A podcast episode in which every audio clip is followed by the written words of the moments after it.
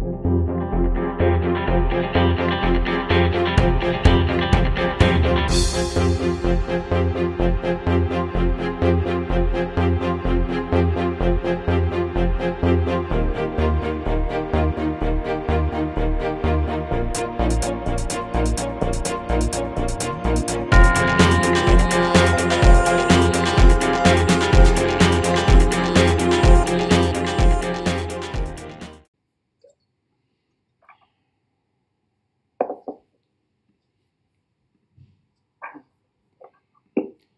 tardes o buenos días o buenas noches, depende de cuándo nos, veáis.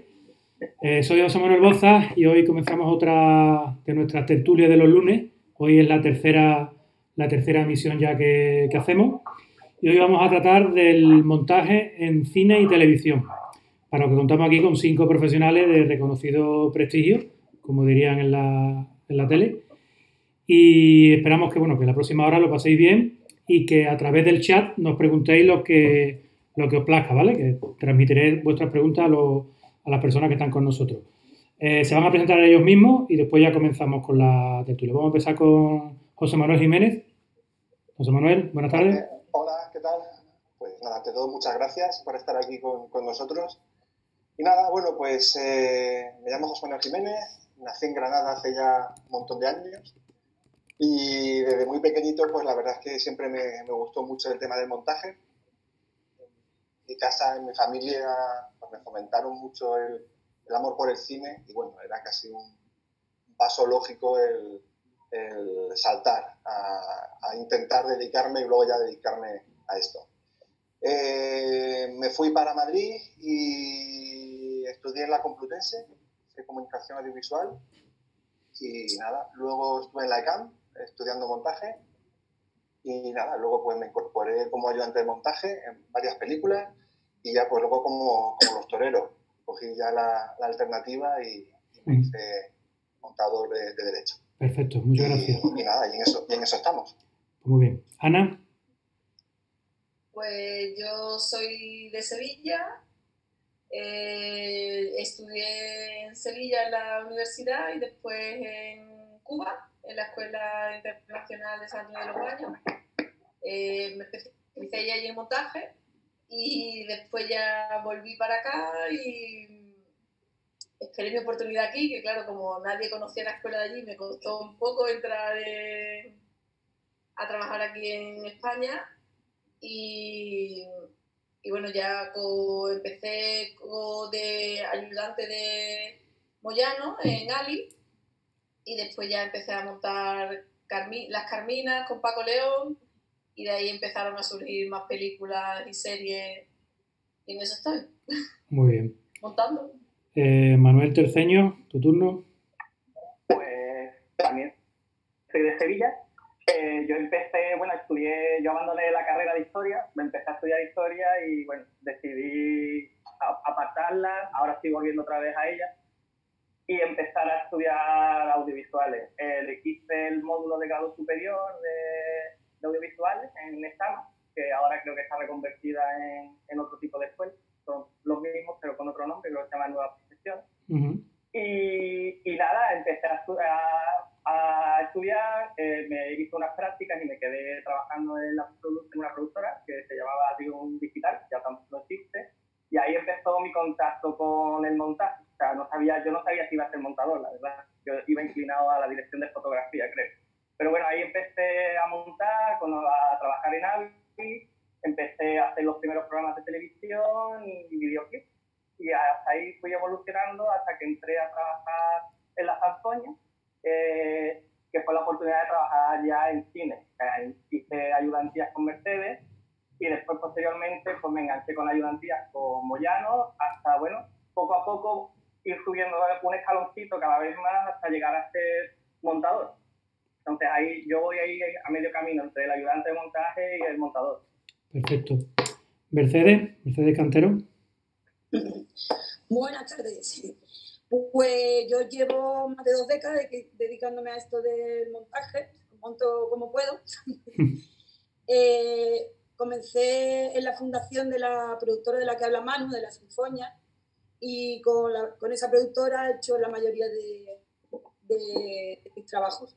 He, hecho, he trabajado también por otro lado, pero con esta productora he hecho la mayoría de, los trabajos. Y bueno, efectivamente, comenzar, comencé, hice el, el Néstor Almendros de Tomares, el FP, la formación profesional, eh, y después eh, ya empecé a montármelo todo, o sea, boda, bautizo, comuniones, corto, videoclip, y bueno, pues ya va siendo, va, va como subiendo en una, unos escaloncitos, escaloncitos, hasta que ya te proponen tu primer largo que antes, antes eh, existía una cosa que se llamaban las TV movies, que se hacían bastante aquí, que yo creo que, que, estaban bien y que cumplían una función muy buena, ¿no? Porque eran películas de bajo presupuesto para televisión que entretenían y servían mucho para, para darle la primera oportunidad tanto a un director de fotografía como a un montador, como a un director, una directora, de hacer su primer largometraje, que yo creo que es lo más complicado, ¿no? Conseguir tu primer largometraje. Y bueno, encantada de estar con vosotros. Pues muy bien. Y por último, last but not least, como dijimos el otro día, don Falele Moreno, un habitual ya de las tertulias. Bueno, hola a todos. Eh, bueno, claro, esta es la tercera vez que también estamos en las tertulias, arranqué la primera y, estoy, estoy un poco también, como digo, como dije la semana pasada, un poco como becario, ¿eh? porque la semana pasada fue de, de efectos visuales y tal, y bueno, más, bien para, para dinamizar, igual que José Manuel y estar ahí, y hoy con vosotros con el de montaje, a pesar de que ciertamente yo sí que tengo mucho vínculo con montaje, pero me llevé, trabajo en Canal Sur y me llevé muchos años de, de, montaje, después ya pasé a realización, pero en montaje me llevé, creo que eran nueve años, creo, por ahí, montando en televisión, nunca, nunca he hecho cine, la verdad, y bueno, es un placer estar aquí, os conozco personalmente a todos, creo que no, a José Manuel me parece que, no hemos coincidido, ¿no? persona no. Creo que no. Pero al resto sí que os conozco personalmente y un, un placer estar aquí con, con, todos vosotros y echar un, un ratillo aquí charlando de, de, la profesión, claro.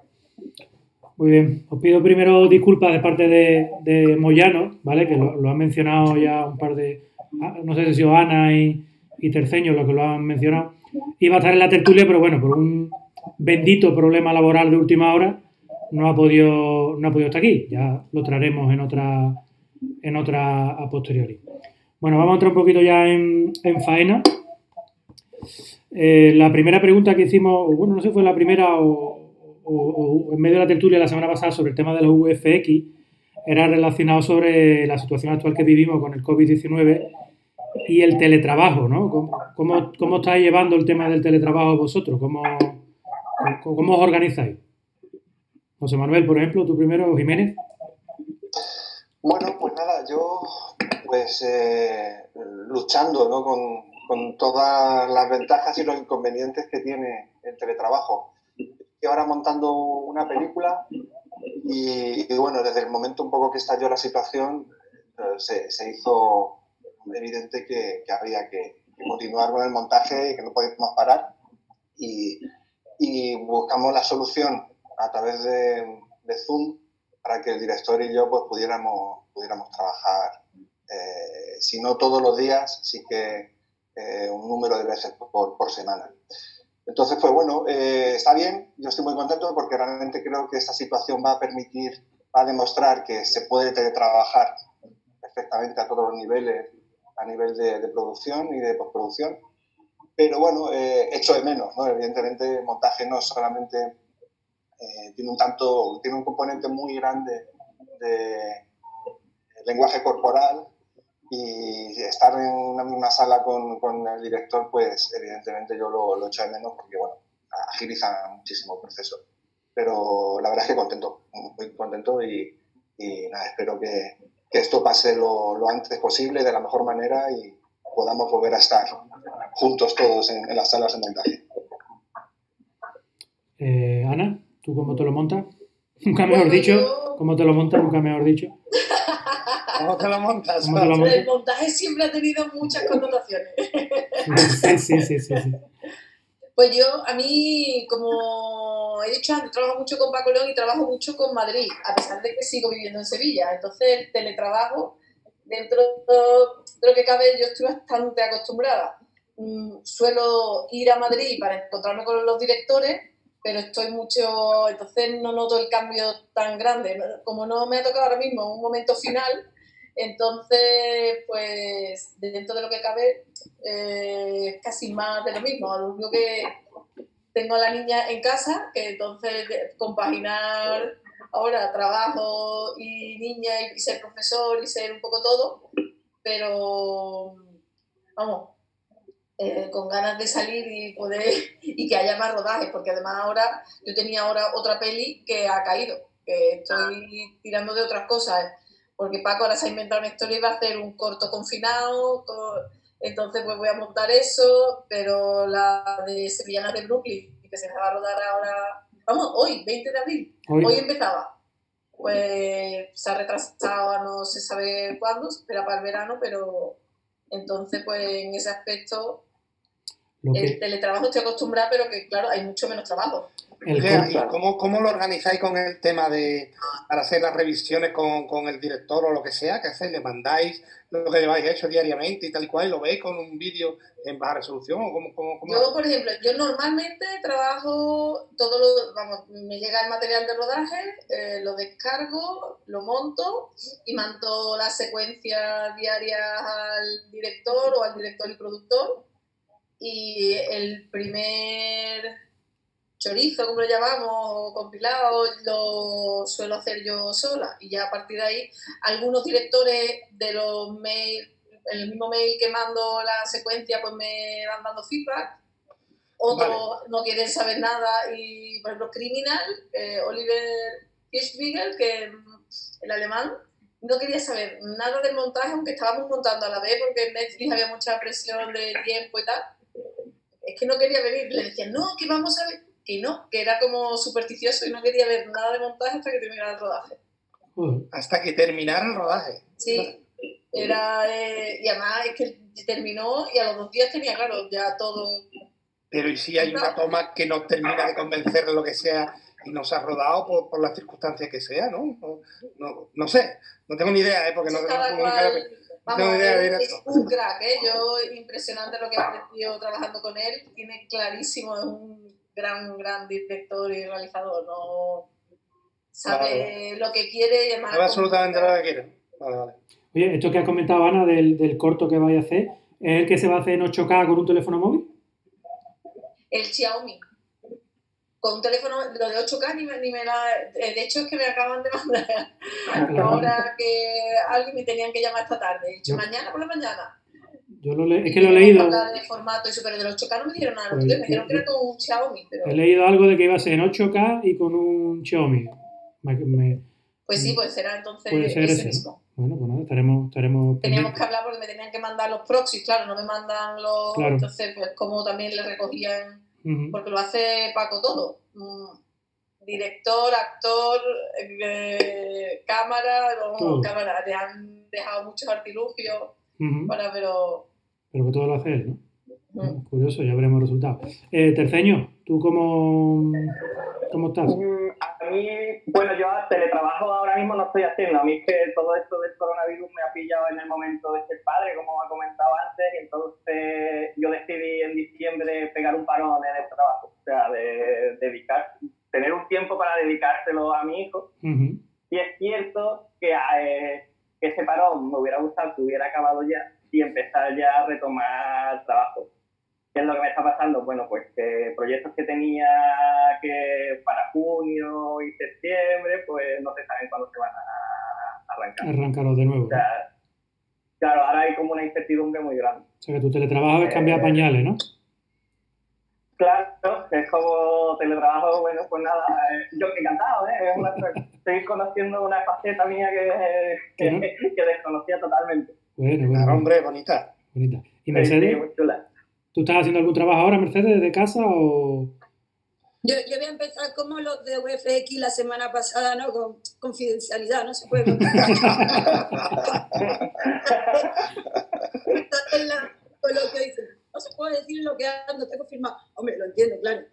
Eh, pues sí, estoy con alguna cosilla, pero en general eh, yo creo que alguno de nosotros, por lo que, por lo que estoy oyendo, eh, tenéis suerte de que os ha cogido ya metido en un proyecto y montando, pero a Manu y a mí, por ejemplo, esto que estamos comentando, que a lo mejor ibas a entrar en un, en un proyecto o en un mes o dos meses, que normalmente que se rueda aquí mucho en mayo, junio, ¿no? Sí.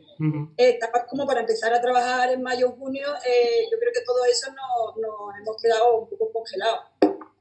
Y, y bastante el congelados. Paro no lo, el, pa, el, paro no lo vamos a comer. Además, el paro no lo vamos a comer entero. Entonces, además, eh, claro, eso se le, se le suma que nuestro sector no va a ser de los que se recupere pronto. Es decir, si las panaderías no han cerrado y, y, hay ciertas cosas que van a empezar, mm, las pequeñas tiendas y demás, a activarse, eh, pues un mes así, nosotros seguramente no, no, nos activaremos hasta bastante más adelante porque para empezar eh, los rodajes no tiene pinta de que se vayan a empezar en general.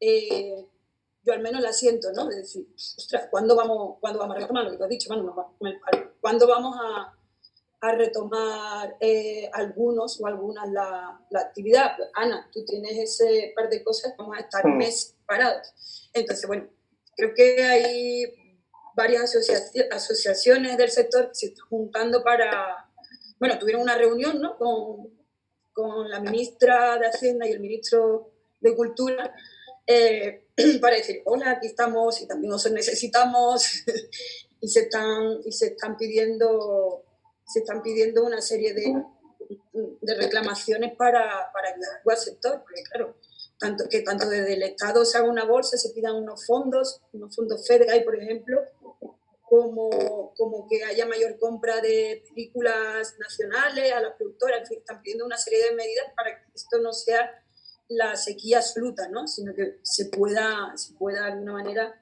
animar un poquito la cosa. Eh, me decía un poco lo del teletrabajo, pero porque creo que era importante decir, bueno, que el teletrabajo implica, o sea, que estemos teletrabajando implica que estamos en una situación nada, nada usual y es bastante inseguridad. Pero vamos, lo, estaba pensando, digo, si, si, esto, esto nos hubiera cogido hace unos 15 años, te tendríamos que habernos llevado los manitos de tocar, aquellos discos duros gigantes, o sea, hubiera sido bastante más aparatoso. Ahora claro, te llevas tu claro. ordenador como Ana, que ya trabaja en casa, pero Digo, hostia, si esto nos pasa hace unos años, mm, habernos montado el, la sala de montaje en casa hubiera sido bastante aparatoso. Hubiera sido que no, normalmente la, la, sala de montaje, eh, habitualmente Ana sí, porque ya la había comentado, pero eh, ¿habitualmente la tenéis en casa o no? ¿La tenéis fuera vosotros la sala de montaje? Eh, yo tengo mi sala de montaje en casa porque yo también acostumbro, bueno, si puedo trabajar desde casa con algunos proyectos y tengo, bueno, pues nada, mis monitores buenos, los altavoces buenos, todo bueno. Y, pero también casi siempre lo que hacemos es, bueno, lo que hago yo en mi caso es trabajar también en la productora. O sea, es, yo, o sea, es depende, ¿no? Porque al final tú lo que tú, normalmente a ti te contratan por un trabajo, entonces tú vas, si la, si la productora tiene sus propias salas de montaje, pues vas allí. Si no tienen sala de montaje, llegas a un acuerdo con ellos, bueno, pues tú ofreces tu sala de montaje y trabajas en tu casa. Más o menos así, ¿no? Vas, vas picoteando de un lado a otro. Vale. Yo creo, yo creo que también con lo del teletrabajo, eh, lo que comentaba antes José Manuel, ¿no? Eh, eh, eh, de alguna manera el calorcito de estar trabajando con el director o la directora, directora a, pie, a, a pie de mesa de montaje, bueno, no, no, igual que, que estar por una pantallita, ¿no? Pero bueno, se va supliendo.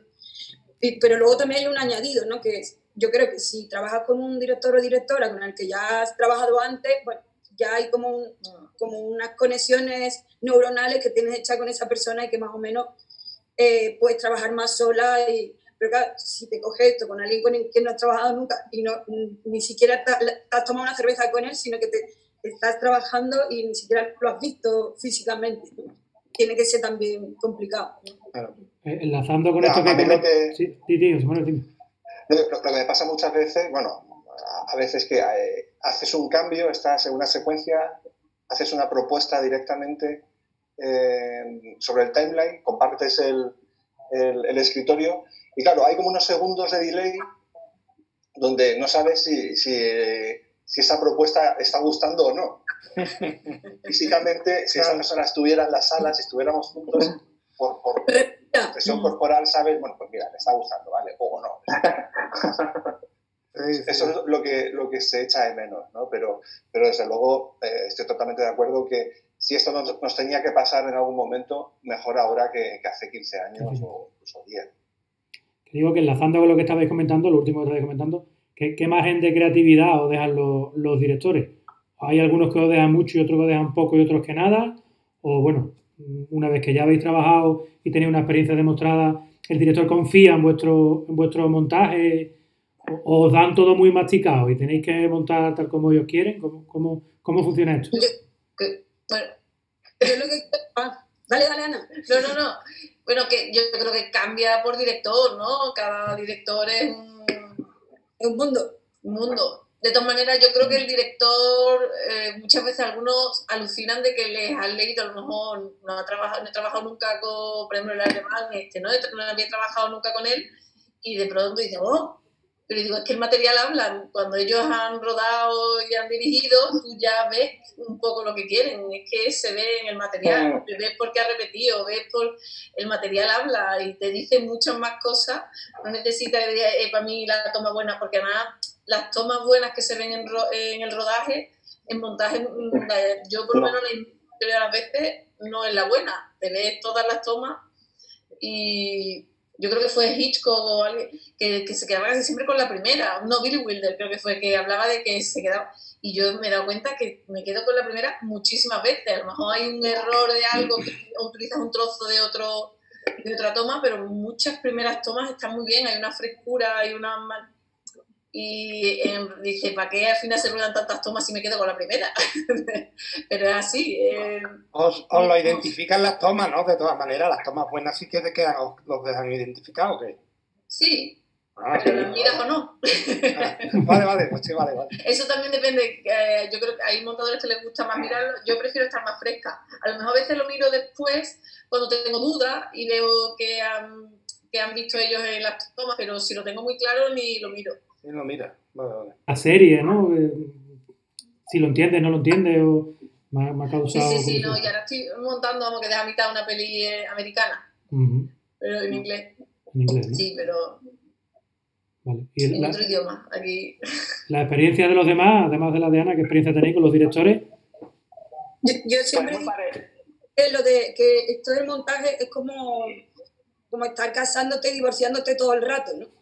que pasas más tiempo en una sala de montaje con un director o una directora pues que con tu pareja, que con tu familia, que entonces mm, te encierras horas y horas, ¿no? Es verdad que, que lo que decía Ana, cada director es un mundo, eh, pero vamos, yo lo he tenido desde eso, desde que es un matrimonio, incluso más que un matrimonio, o sea, estás desde 9 de la mañana a veces incluso a 12 de la noche, eh, día tras día, y, también he vivido lo contrario, ¿no? O sea, eh, un director o directora que, que, se pasa tres horas a la, semana. Sí, sí, que, que eso es un, es un, mundo. A mí personalmente me gusta que estén el máximo de tiempo cerca porque, por eso, porque hay una cosa ahí que, que va respirando, ¿no? Como respirar esa, esa cabeza y esa... Manuel, ¿iba a decir tú algo, terceño?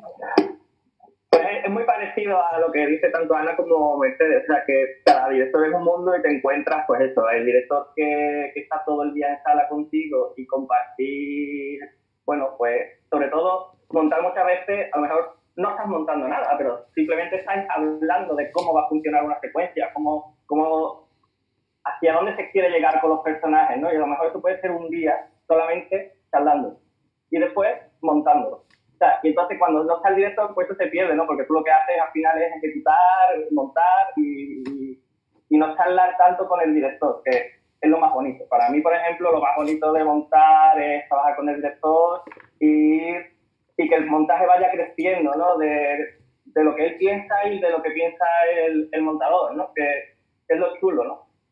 Entonces, muchas veces, pues eso, cuando hay a veces que tienes ese tipo de directores, pero puedes tener, como dice otro director que que se pasa una vez a la semana dos horitas. Está ratito porque a lo mejor no tiene paciencia y a lo mejor te desmonta un montaje entero y tú dices, ay Dios mío. bueno, también será eso y, y, lo que hay que echarte mucha paciencia y también aprovechar en este momento que te desmonta el montaje, bueno, pues saber el por qué y muchas veces a lo mejor pues él estaba en lo cierto y tú no, o sea, que, o los dos estabais en lo cierto, porque, pero con ideales diferentes, que todo es tan subjetivo. Y al final el, el que manda es él, o sea que lo que él diga. Claro, pero bueno, sí, sí, totalmente. Al final la última palabra la va a tener un, director, pero también te encuentras con directores que tampoco hay, o sea, no hay una imposición, sino lo que siempre hay, yo me encuentro mucho es un, es un diálogo y, y, y entonces lo que ve uno y lo que ve el otro. Yo creo que, que incluso lo que más mandas eh, son los materiales. Esa es, esa es. Sí, es verdad. sí. que el director gana, pero, pero que muchas veces eh, te, te viene el director o directora y te plantea cómo quiere hacer algo y según tú has visto el material, que también por eso se supone que nosotros aportamos esa frescura, ¿no? Que, que en los rodajes se vicia mucho los materiales y que tú llegas con tu café y ves los planos y no sabes qué está pasando alrededor, mientras que todo el mundo eh, ha vivido cierto caos en el rodaje con un actor o con un, un, director de foto y tal, y tú no ves, no ves ese problema. Además, yo creo también, de alguna manera, lo bonito de este trabajo es eh, precisamente lo que nosotros podemos aportar a, a esa creatividad, es el, el, punto de vista. Es decir, que en el fondo, si te llaman para un trabajo es porque a alguien le interesa lo que tú puedas aportar, cuál es tu, tu punto de vista sobre, sobre, sobre ese proyecto, ¿no? Yo creo que una de las ventajas de, de la democratización de los medios de postproducción, a nivel de, bueno, de, de todos, todo el mundo tiene un programa para editar en casa, es que de alguna manera se revaloriza lo que los montadores podemos aportar al, a, al proyecto, ¿no? Y, y, yo creo que eso, eso es bonito, que a lo mejor hace años decía, bueno, vale, yo sé manejar AVI o sé manejar tal, eh, ¿me llaman porque sé manejar AVI o realmente a alguien le interesa lo que, lo que yo puedo aportar a esta historia? Y, y al final, yo, yo, recuerdo que decía el, el tema más, más interesante, que con con el Pacharán lo que hacía era eh, hablar horas y horas y horas sobre la película con el director y una vez que ya lo tenían, lo tenían muy claro, eh, ya se encerraban a montar y que todo fluía con, con, con muchísima más facilidad. Es bueno, es, es bueno. Y también se monta, también se monta en los bares. ¿eh? Oye, y el tema de la, de la ayudantía, ¿cómo lo lleváis ahora? Si tenéis que estar mmm, haciendo teletrabajo y todo eso. El mismo ayudante montado también directamente, ¿no? ¿Qué? Porque los proyectos gordos, ¿hay teletrabajo con un ayudante de montaje o no? Pregunto, desde mi ignorancia. Eh, se puede hacer perfectamente. O sea, yo aunque no estoy haciendo teletrabajo ahora, yo sí he hecho ayudantías y he tenido, con teletrabajo, o sea, eh, teniendo una nube y, y, utilizando proxy y buena conexión a internet se puede llevar a cabo perfectamente porque eh, tú recibes un material, eh, lo haces tu backup, haces tu serie de, o sea, miras tus partes, lo, lo transcribes todo, depende de cómo quiera el montador y después tú lo que le mandas es el proyecto porque él va a tener una copia exacta a, ti.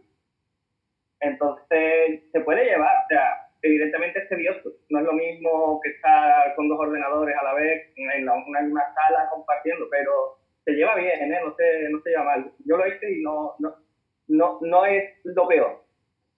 Sí, yo en Ar de Madrid y todo lo hemos hecho. Estaba el, el ayudante en Madrid y yo aquí en Sevilla que me mandaban, me bajaban los proxy y los, y los proyectos y ya está.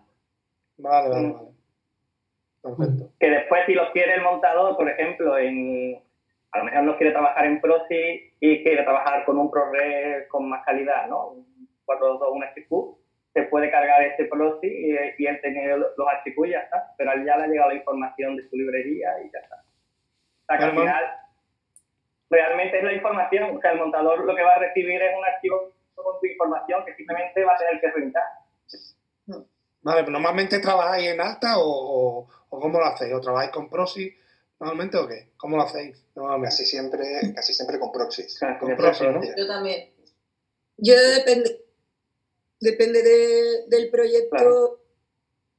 Hombre, que las máquinas ahora vienen bastante más pepino. Claro, por eso lo preguntaba. Es, es más asequible una máquina de pepino que antes. Antes te tenías Claro. Claro. Que, depende, por ejemplo, Pero también cada vez son más pepinos las imágenes. Estamos hablando. claro, 8K, Sí. tan temido 8K, ¿no? Vamos, yo Claro. lo que he montado para el museo es 8K también. Y vamos, he trabajado en proxy. Al final, Claro. Lo bueno es que ahora también hay proxy a muy buena calidad, que antes, eh, o sea, yo antes no, no trabajaba en proxy porque realmente había dudas sobre el foco de cierta, ¿sabes? Con la resolución Claro. tenía a tener dudas de, decía, esto luego se va a ver una pantalla de, de 20 metros, entonces Claro. eh, no podías arriesgarte.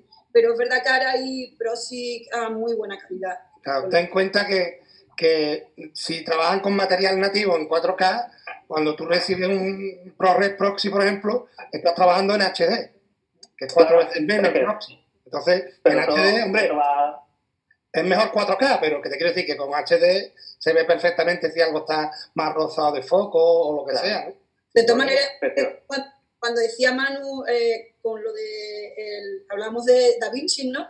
Que como, como te estabas probando la versión beta para montaje y demás, ¿no? Que, que, claro, decía Manu, pero aguanta, esto tira, y dice, bueno, con lo que yo estoy trabajando sí, dice, pero es que nosotros, o sea, conectamos cuatro Claro. máquinas, cuatro Claro, claro, a tiempo real, entonces como, claro. claro, que cada, cada proyecto es, es un poco particular, ¿no? Un poco diferente, porque va en función de, de- de la producción que sea. O sea, no todas las producciones son iguales, son absolutamente diferentes. Entonces, Hay varias, hay varias preguntas en el, en el chat que van. Todo, vamos haciendo... todo el mundo. No, yo voy intercalando, no te preocupes. Ahora. Ah, vale, vale. Eh, es que yo creo que viene aquí el caso, ¿no? Porque mucha gente lo único que quiere saber es con qué monitor, con qué mm, ordenador y sistema operativo trabajáis y con qué software trabajáis. O sea, quiere conocer vuestro, quiere conocer vuestro violín. Aunque está claro que el violín no va a ser violinista, ¿no? Pero a todo el mundo le gusta saber si trabajáis con un Stradivarius o con un del hacendado, ¿no? Entonces, de forma muy rápida y esquemática cada uno. Oye, pues yo trabajo con un monitor tal, con un Mac y con tal, y mi sistema, mi software preferido es eh, eMovie, el que queráis, ¿vale? Pues para dar esos cuatro datos que todo el mundo está deseando que lo, que lo digáis. Bueno, yo, yo trabajo eh, sobre Mac. Eh, la, siempre quieren una pantalla grande, una LED, para que puedas verlo a 4K. Y a la hora de trabajar a doble monitora- monitoraje con, con un HP de muy buena calidad para pues, lo que hablábamos, para que no tengan ningún riesgo de vaya un foco y demás. Puesto unas buenas escuchas, que eso ya, mm, esto estoy hablando ya, eso sí, en la sala de montaje, en el teletrabajo, esto es un poquito más complicado. Pero, y luego con Final, Final X, el Manu me metió el, el Right. Final. En, la- en las venas. por alusiones, Manu, Pues, a ver, yo en casa lo que tengo es un Mac Pro, la, la papelera, que la, la estoy estirando a lo máximo, que es de AMD. Después tengo dos monitores también. eh, uno de ellos, como dice Mel, yo tengo un HP, un Pincolo, por tener un visionado con buena calidad. Eh, me parece que es magnífico eh, la calidad que te da el HP. Y después lo que tengo son dos escuchas KRK de 5, que, que son geniales. Y entonces, pues es el equipito que tengo yo en casa para, para montar, que, que va muy bien. y Final Cut Pro X también, ¿no? Por lo que... Sí, Final, yo soy Final X. Final X, ¿no? Odio, odio Premiere. Pues está pegando fuerte, Manu. Lo sé, lo sé, lo sé, pero odio ya. Ana, ¿tú qué tal? ¿Tú con qué...? Pues yo lo que tengo es un Hackintosh Ujú. y tengo también doble monitor, uno 4K, no sé ni qué, porque como yo digo, yo el color tampoco me importa que se vea bien, que se vea su foco, pero no tengo... Y en los programas, el que me encanta, ya ha muerto, que es el Final K7, con el que he montado de Madrid y todo hasta hace unos O meses. sea, que Arde Madrid Ah, lo ha montado con. Final K7 Arde Madrid. Eso es lo que te iba a decir. Arde Madrid. Por eso en blanco y negro. K7. Por eso en blanco y negro, ¿no, Ana? casi en moviola, casi en moviola. Y después de eso, pues he montado Criminal en Avi, porque en Netflix lo que han montado es Habit sobre PC. Y ahora estoy montando, he montado la última peli, La Mancha Negra y la americana eh, de Vino Highland en Premiere. O sea que tú Así eres, que de todo un poco. tú eres multiplataforma, ¿no? Vamos, no hay más remedio. Ahora mm, está preguntándole por el Da Vinci porque de momento ninguno me encanta. Estoy ahí Ha, a ver dónde, dónde me quedo ahora. ha preguntado también, un, un chico ha preguntado en el, en el chat, ahora, bueno, ahora José Manuel Jiménez, ahora te toca a ti, no te vas a Sí. escapar, pero que ella, al respecto a lo que ha dicho Ana, ¿no? Que maneja todos los software, que qué es mejor, si especializarse en un solo software de edición o conocer Avi, Premiere, Final, aunque odies Premiere, ¿no? Pero Pero no te vayas a creer. Es que cuando dices que conozco, creo que puedo ser la que menos conozco de, conoce de todos ellos, porque no soy nada friki con la técnica. Montar al final es cortar y pegar, y eso se puede hacer con muchos programas. Después tienes que tener un buen ayudante, y porque yo creo que nuestro trabajo, por eso antes cuando decías creativo, incluso José Manuel, eh, el- nos- nosotros es pensar de dónde se corta la estructura, esa es, ese es nuestro trabajo, no es manejar un programa o manejar otro. Claro. No aprende y si ahora te tienes que enfrentar a otro programa, pues te enfrentas y eso se aprende muy rápido. Lo que nosotros aportamos es otra cosa, no es que manejemos un programa. Ah, no, además hay, hay herramientas comunes que son para todos los software, ¿no? Que, que si manejas uno y después te pasas a otro que no lo conoces, en un par de días, conociendo las herramientas y sabiendo lo que es, lo puedes hacer perfectamente, ¿no? Bueno, José Manuel, Pues eh, bueno, así a nivel de equipo, yo el, el equipo, bueno, de- depende de la productora a la que vaya a trabajar. Yo, el equipo mío, yo tengo un, un Mac Mini de los nuevos, eh, que estoy por ahora muy contento, la verdad. Dos monitores del de 27 y luego el monitor de cliente, un, un BenQ de, de 4K de 32. Y en cuanto a los softwares que, que te preguntaban, bueno, yo por, a mí me gusta mucho Avid. Sé que es una opinión bastante poco popular, no, no está muy de moda. A mí me gusta mucho Avid de siempre. Eh, me gusta mucho Final, me parece que es muy divertido trabajar con Final. Y bueno, Premiere, eh, estamos, o sea, estamos en ello, estamos trabajando en ello. Y, y luego tengo, así, a nivel un poco de fricada, mm, reconozco que hay un programa que me gusta mucho, que es Lightworks, que es un programa que se usaba Sí, hace sí, muchísimos hostia. años. Sí, sí, sí. Y Muy bueno, no, he ¿eh? tenido la, opor- no he tenido la oportunidad de trabajar profesionalmente con él, no, no- no me he atrevido a proponerlo todavía en, en ningún proyecto, por, bueno, por un tema también un poco de soporte y, y en el fondo por, por miedo. Pero cosas que he hecho, que he hecho a nivel casero me, me parece un programa también muy, muy divertido de, de usar.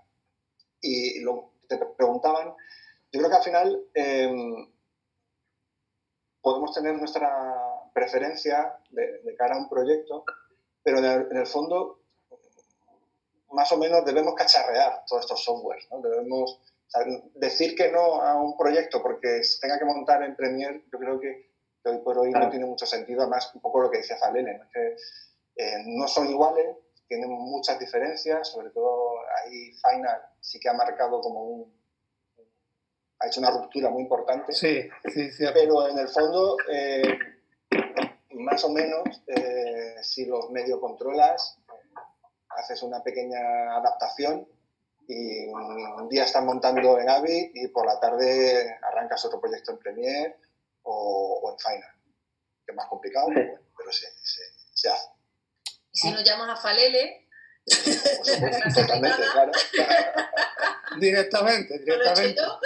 Falele, por favor. hay, hay una pregunta, hay una pregunta, ahí.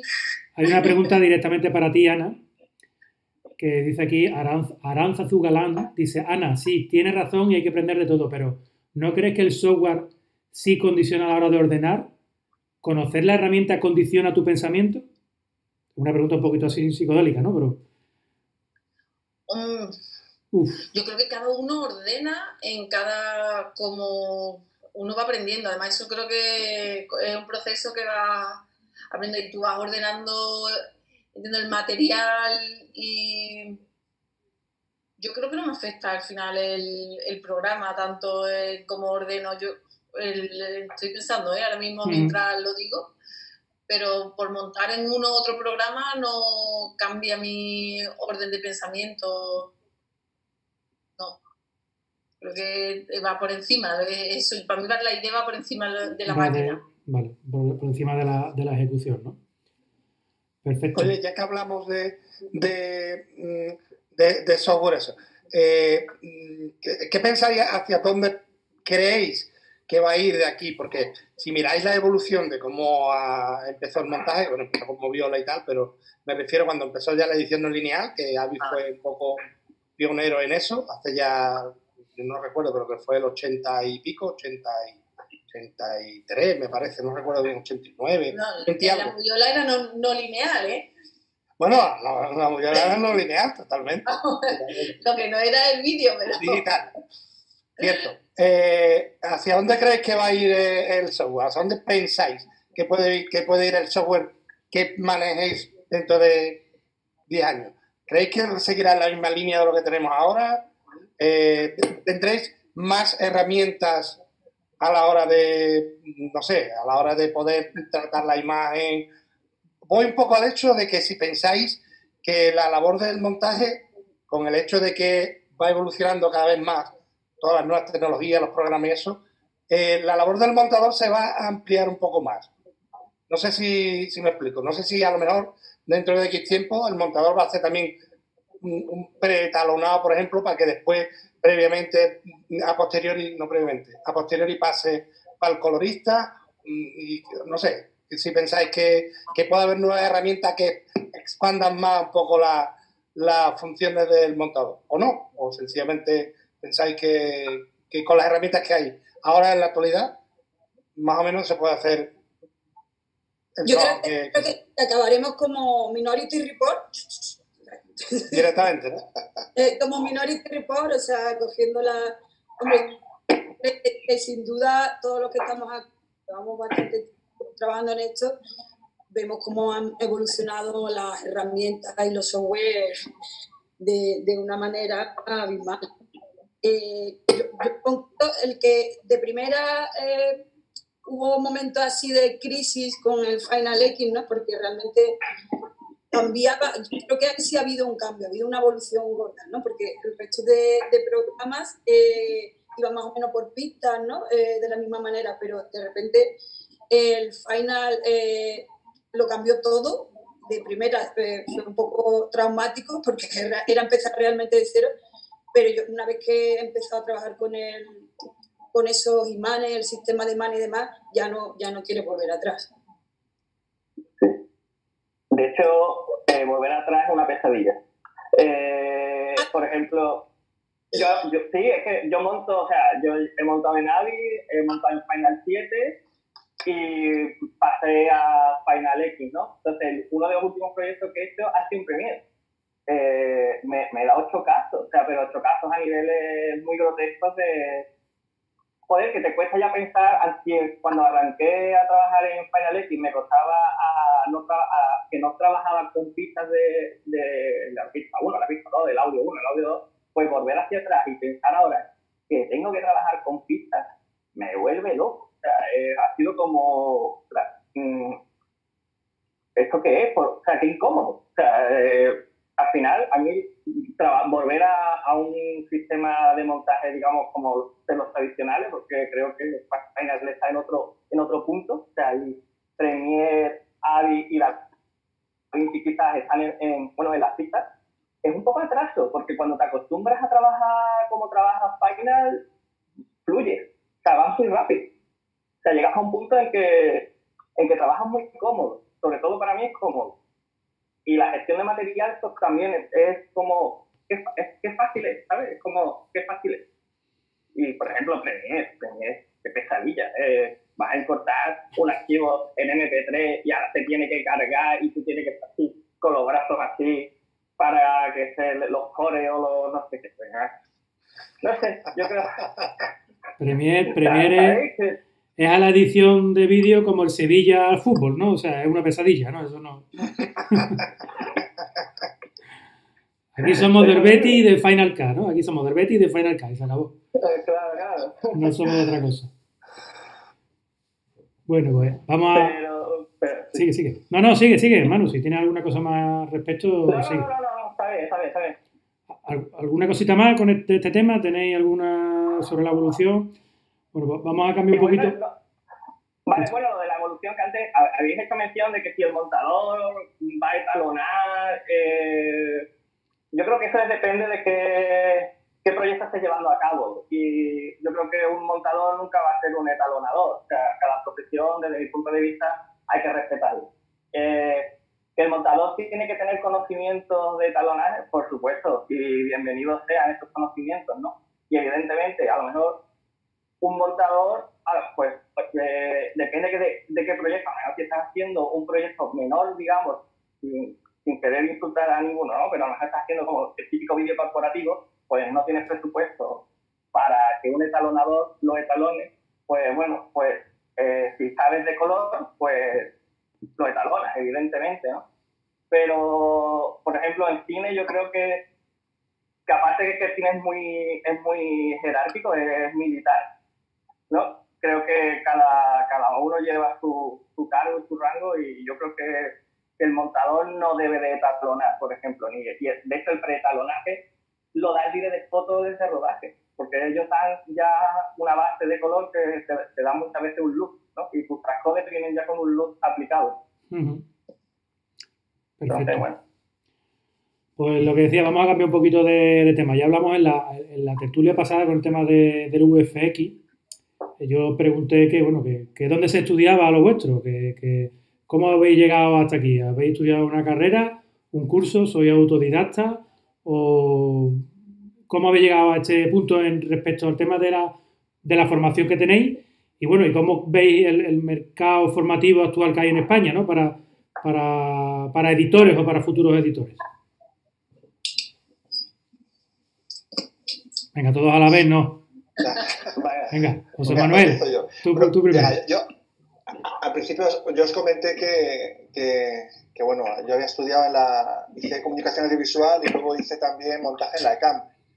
Pero en realidad, que bueno, son dos formaciones que, que bueno, pues valoro y que tengo, tengo mucha, mucha estima, en realidad al mundo del montaje puedes llegar desde infinitos sitios, no hay una manera, ni una, ni, ni, ni diez, ni cien, puedes llegar de millones de maneras distintas.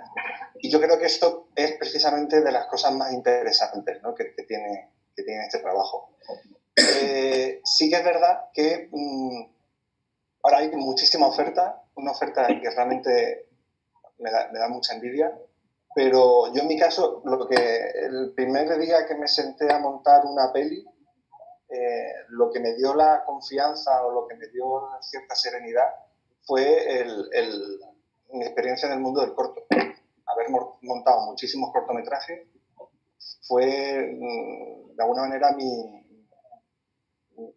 mi escuela más, más férrea, ¿no? en la que el, poco a poco parece que no, son proyectos pequeñitos, parece que que, que, no son gran cosa, pero se van acumulando y al final, eh, pues bueno, desarrollas eh, experiencia, desarrollas ojo y, y, eso yo creo que desde mi punto de vista es casi lo, lo, lo más importante. Sí, que aprendes aprende practicando, ¿no? Como, como dices, ¿no? Con la práctica, con la práctica diaria.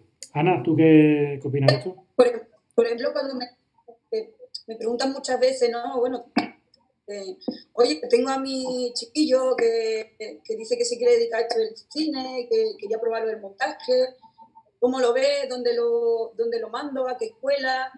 Y, hombre, a ver, las escuelas están bien y cuanto más especializadas mejor. Eh, yo en mi caso hice imagen y sonido y en el, en el Instituto de Tomares, pero realmente allí no aprendí nada del montaje. El montaje lo aprendí eh, sentándome delante de de un ordenador y, y, dándome cuenta de que me había pasado mm, sin darme cuenta 10 horas delante que no había comido, por ejemplo, ¿no?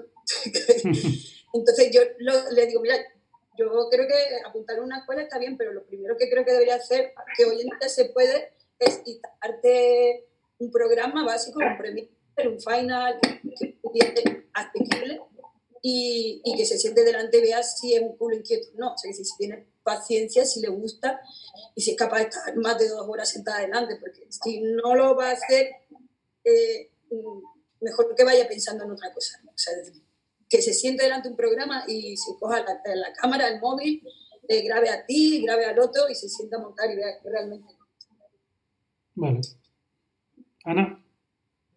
Sí, yo, eh, yo creo que las escuelas, vamos, te, te, allanan el camino. Al final son errores que otros han cometido que en vez de tener que cometer muchas veces todos los errores, pues te, dan ya mucho camino ya andado.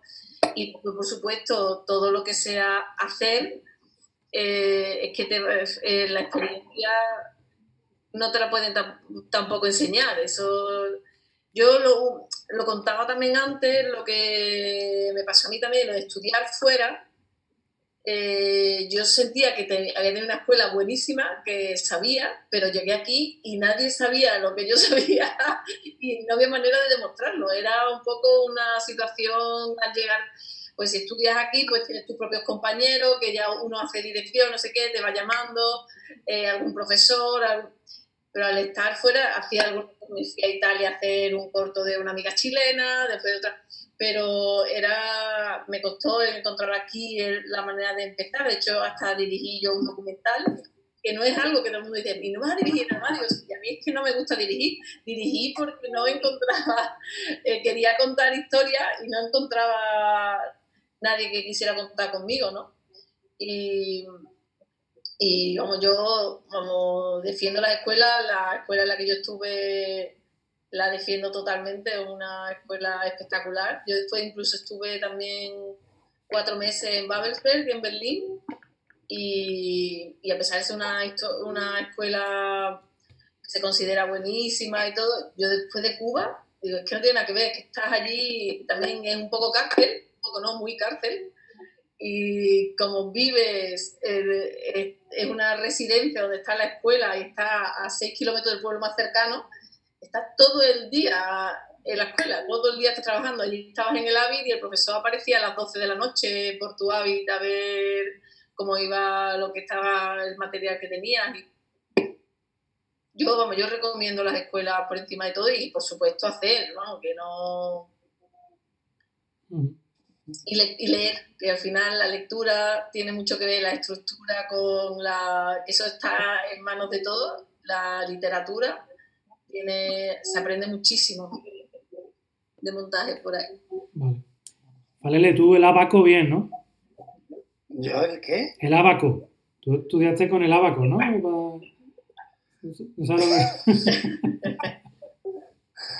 te, te cabe tela, tío. Eh, eh, yo creo que hemos llegado a tocar una videomachín. Videomachín, videomachín. mi, mi primera incursión en montaje a nivel profesional, aparte de lo típico de las teles locales y esas cosas, fue con Umati, tío. O sea, yo empecé con Umati y, y después estuve poco tiempo, ¿eh? estuve como, no recuerdo, pero estaría cinco o seis meses nada más con Umati, eh, Umati en alta banda. Y después ya pasé directamente a, a, a Betacam, Betacam SP, en, en, la tele. y ya después, cuando ya vino el, digital, ya a mí ya, ya me cogió en, el paso a... Yo ya estaba en realización, no estaba en montaje en, la tele, pero mi inicio de montaje en analógico, tío, tenía su punto, ¿eh? No creáis que... Eh, a ver, que está infinitamente mucho más rápido, más visual y con muchísimas más herramientas digital, pero que el analógico tiene sus puntos. Cambiamos de, cambiamos de tema ya y vamos a ir terminando. Eh, tenía yo aquí apuntado para comentar con vosotros el tema de la Asociación de Montadores, AMAI. ¿Pertenecéis a ella? ¿No? Eh, ¿Qué objetivos tenéis? ¿Cómo, ¿Cuál es el funcionamiento? cómo están gestionando este momento tan crítico, ¿no? Para, que hemos comentado antes, del tema de, del trabajo, que, se han parado las producciones, se han parado los rodajes. Eh, ¿Qué me podéis contar de, esta asociación? Bueno, Mer está un poco ahí, un poco más al día, ¿no? Con todo. Fue la que organizó la quedada aquí en Sevilla. exacto. O sea, nosotros estamos en un muy primigenio, como ya de per se nuestro nuestro trabajo implica muchas horas, ¿no? Pues va a un ritmito, lo de, lo de Amae va a un ritmo piano, pero yo creo que va dando el primer pasito que dimos sí fue una quedada en la que estuvimos eh, prácticamente todos los que estamos aquí, eh, menos que José Manuel, que está en Madrid. y, bueno, yo creo que, que, lo que sí quedamos en que es necesario, en que, mm, era, que la unión hace la fuerza y que realmente sí, sí está guay intentar... dar algún paso más. Lo que pasa es que él no ha cogido el COVID, ha sido un poco coitus interruptus y, y de todas maneras eh, yo estoy intentando mantener el contacto para volver a organizarnos, para dar un pasito más, intentar hacer una vocalía desde aquí, eh, pero claro, tenemos que sacar a gente voluntaria, o sea, tenemos que sacar voluntarios para hacerlo. yo creo que va a ser algo lento, pero yo, es necesario que, va, que se va a hacer y que va, que va a funcionar. Eh, luego, por otro lado, AMA está dentro de, de, las asociaciones que están, que están haciendo las reivindicaciones de, del sector eh, ante el ministerio y demás. Eh, entonces, están, están moviéndose. También se están haciendo muchas otras, yo creo muchas otras cosas interesantes. Por ejemplo, se está lanzando una encuesta de, una encuesta de cómo estamos en el sector. Y creo que eso es súper útil y necesario también, ¿no? De, que haya una cantidad de, de, cuántas personas nos hemos quedado paradas. Entonces, creo que animo a que todo el que esté viendo esto se, se sume a esa iniciativa, ¿no? a esa encuesta, o la, o, la, o la, mandaré ahora. Eh, en fin, yo creo que, que, que, vamos a seguir avanzando, pero bueno, vamos a un ritmo lento y el, y el, y el COVID sí nos ha frenado un poco. Cuando dices aquí, bueno, por aclarárselo a, los que no estén viendo, nosotros estamos en Sevilla, con lo que entiendo que tú te eh, refieres a una vocalidad en Sevilla o Andalucía? ¿Cómo lo tenéis aquí? Insisto, como es algo que vamos haciendo nosotros, va, a un ritmo lento, pero de primera yo lo haría aquí en Sevilla, que aquí en Sevilla nos juntamos unas 20 personas, e incluso uno no vino porque no podía, pero creo que el número, vamos, desde la gente de Amá de Madrid con la que estuve hablando decían que había sido de, de las nuevas citas la que más aforo había tenido que, que le parecía. ¿Y tienes algún, algún correo electrónico de contacto ahora que puedas decir por si a alguien le interesa, que puedan enviaros un correo o algo para, para, bueno, para estar al tanto de las actividades. Lo, cuelgo ahora en el chat. Vale, muy bien. Y bueno, sobre todo, si hay alguien de Alma de Madrid viéndonos que, bueno, que sepáis que, que, tenemos la intención de seguir avanzando con esto, pero bueno, el momento ha propiciado que sea más lento de lo que hubiéramos querido. Bueno. José Manuel, ¿tú, ¿tú perteneces allí a Madrid? Sí, yo soy socio desde hace bueno, pues unas semanas antes del tema este del, COVID-19. Vale. Yo también soy También, ¿no? Perfecto. Bueno, y ya las últimas preguntas que tenemos por aquí del chat, a ver, os voy a, os voy a ir diciendo. Comenta aquí Javier, Javier Murillo, dice, alejándonos un poco de la fiebre por la técnica, ¿Cómo se puede mejorar en esa parte auténtica del montaje? Ese montaje al corte, predominando la historia. ¿Cómo, cómo? ¿Cuál es la pregunta? ¿Cómo, ¿Cómo se puede mejorar en esa parte auténtica del montaje? Ese montaje al corte, predominando la historia. Yo imagino que, bueno, querrá algunos tips o, algunos trucos, ¿no? De, de, cómo identificar una toma, dónde empezarla, dónde acabarla, no sé, imagino que por ahí era la, por ahí la, la pregunta. Eh, nadie se anima a contestarla. Lo ha pillado ahí. Yo creo, yo creo que lo primero que diría sería eh, ver mucho cine de una manera crítica, todo tipo de cine. Eh, ver, bueno, más que cine, ver mucho contenido audiovisual, ver también series, ver publicidad, ver cómo se cuentan las historias de todo tipo y hacer una especie de ingeniería inversa. partiendo de un producto que te guste mucho, de una historia que te guste mucho, ver cómo está contada. Eh, eh, coger una película que, te guste y ver, bueno, pues dónde están los giros, cuáles son los arcos de los personajes, eh, cómo están construidas las secuencias, en qué tipo de planos entran, etcétera, ¿no? Y luego creo que lo comentaba Ana también antes, creo que es muy importante leer.